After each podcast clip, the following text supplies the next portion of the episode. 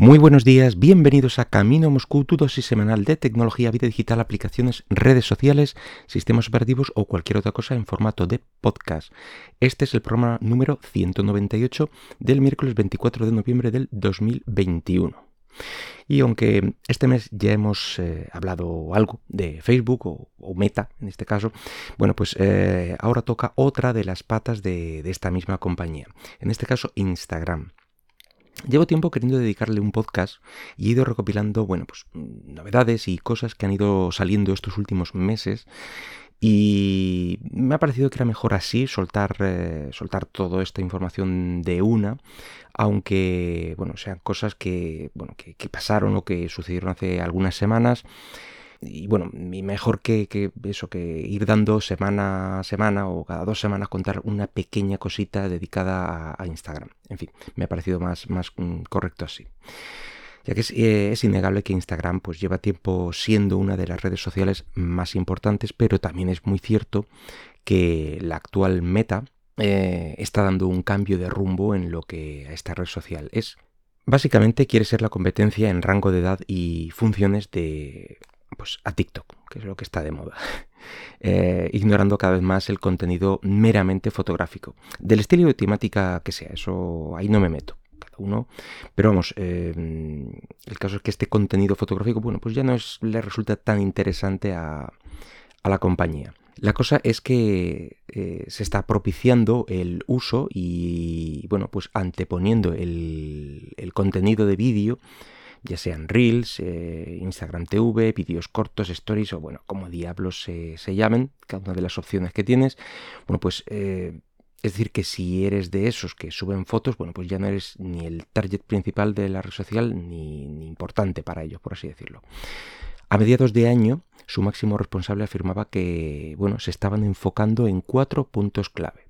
Principalmente los creadores, el vídeo, las compras y la mensajería quieren ser considerados como una, app de entretenimiento general basada en, vídeos y algoritmos de recomendación. De nuevo, léase TikTok. Vamos.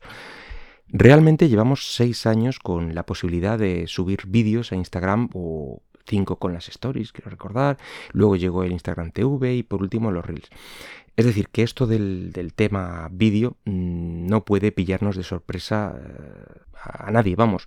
Es, eh, es la lenta pero inexorable evolución de la red social, eh, lo cual no quiere decir que sea necesariamente buena.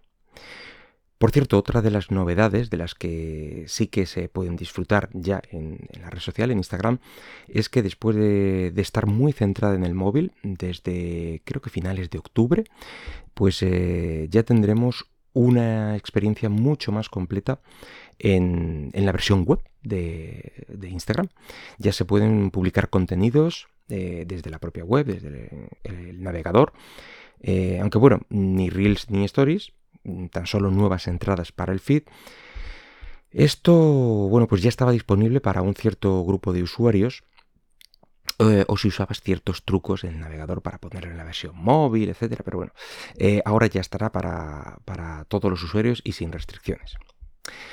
En fin, em, en septiembre aproximadamente también se filtraba la noticia de que había un estudio que indicaba que Instagram y su contenido, claro, está resultando realmente tóxico y que afecta a la salud mental de los adolescentes de una forma importante. Hasta aquí nada nuevo, esto es prácticamente un hecho y, y lo más grave es que estos estudios eran internos y conocidos por Facebook Meta, me da lo mismo, y no se estaban realizando ninguna acción para intentar remediarlo. El estudio eh, lanzaba datos como que el 33% de los adolescentes se sentía mal consigo mismo y con sus cuerpos después de estar un rato consumiendo contenido en Instagram.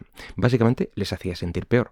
Este malestar aumentaba considerablemente las tasas de ansiedad, de depresión, de desórdenes alimenticios también e incluso cierto porcentaje de adolescentes, entre un 6 y un 13%, que declararon previamente haber tenido pensamientos suicidas, eh, atribuían ese deseo directamente a, Instagram.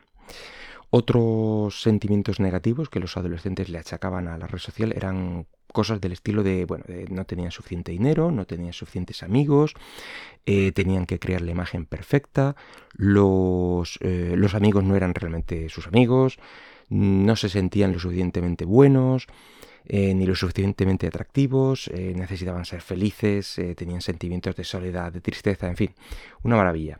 Y bueno, mm, los porcentajes, eh, hay por ahí una, gráfica con estos sentimientos y, bueno, la cantidad de, el porcentaje, mejor dicho, de, adolescentes que tenía ese sentimiento y, bueno, la verdad es que es, realmente curioso verlo. Y es que el, el contenido propuesto por Instagram para este rango de edad suele centrarse en el cuerpo y, el estilo de vida, que son precisamente los aspectos más perjudiciales para, los adolescentes. Repito que este estudio eh, era interno o es interno y, ha sido filtrado, es decir, que sus datos eran más que conocidos por la compañía dueña de Instagram, pero aún así su, discurso público era muy diferente, negando que, fueran una influencia negativa entre los jóvenes, centrándose en los supuestos beneficios, en la salud mental precisamente, bueno, pues los beneficios que tienen las redes sociales a la hora, bueno, pues de conectar a personas y, bueno, pues eh, estar, pues eso, unidas a las personas y comunicadas entre ellas, etcétera. Y aunque desde instancias gubernamentales se les exigía publicar dicho informe, antes de que, saliera a la luz, bueno, pues eh, Facebook alegaba que era una investigación interna y propiedad privada. Al final parece que esta filtración sí va a tener una consecuencia directa y es que la versión que se estaba preparando específicamente para niños menores de 13 años, la denominada Instagram Kids, ha sido cancelada, o bueno, por lo menos pausada porque siguen insistiendo en que, mm, en que es necesaria una aplicación dedicada a los menores de edad, pero dicen que necesitan conseguir tiempo bueno, pues para hablar con legisladores, expertos, padres, en fin, todos, todos los implicados para mejorar eh, pues, todo lo que allí pretendían meter.